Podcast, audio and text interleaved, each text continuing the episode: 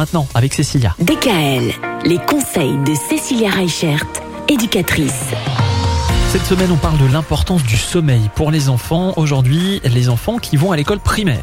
Alors oui, nos primaires, nos 6-12 ans ont encore besoin de sommeil.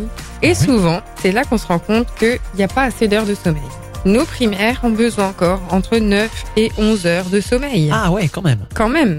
Et il faut savoir que ça arrive encore beaucoup euh, bah, pour les CP, CE1, le mercredi après-midi ou le week-end, euh, de piquer du nez, de faire une sieste, parce que du coup, euh, le rythme est beaucoup plus intense qu'en maternelle, surtout chez les CP en fait. Hein, et on le voit bien, hein, quand l'enfant est trop fatigué, il est exécrable, il énerve beaucoup plus vite.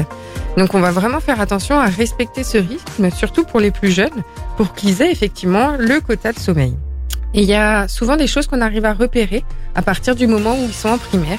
Si nos enfants dorment et que euh, ils ont leur quota de sommeil, mais que malgré tout le matin, ils ont l'air fatigués, ils ont des cernes ou des poches euh, sous les yeux, on va plutôt alors se tourner vers un ORL. Parce que du coup, ça peut aussi signifier que l'enfant peut avoir des apnées du sommeil. Ouais, ça a été le cas avec mon fils. Effectivement, il était toujours fatigué, il se réveillait toujours fatigué alors qu'il dormait très longtemps. Et il s'avère que oui, il faisait de l'apnée du sommeil et ça le fatiguait beaucoup. Mhm. Parce que finalement, c'est des enfants qui n'arrivent pas à se reposer. C'est ça, parce qu'ils n'arrivent pas à entrer en fait en sommeil profond. Mhm. Et donc, c'est des choses auxquelles on va être vigilant en primaire. S'ils ont leur quota de sommeil, mais qui sont quand même fatigués, n'hésitez pas à consulter du coup un ORL. Pour ces jeunes-là, la luminosité va aussi être importante. C'est un âge où on commence à plus vouloir avoir euh, la lumière qui passe à travers euh, le volet ou des choses comme ça.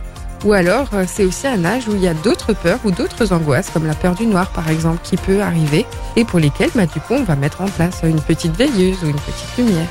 Donc voilà un petit peu pour nos primaires, et forcément, bah, on va favoriser la lecture ou la méditation, parce que surtout chez nos petits CP là qui commencent à apprendre à lire ou sur les CE1, une petite lecture le soir, euh, ça fait pas de mal, et puis du coup, ça nous fait rentrer plus facilement en sommeil. Bon, et en tout cas, on a bien compris qu'il faut du sommeil, donc ça veut dire qu'il faut pas les laisser se coucher trop tard.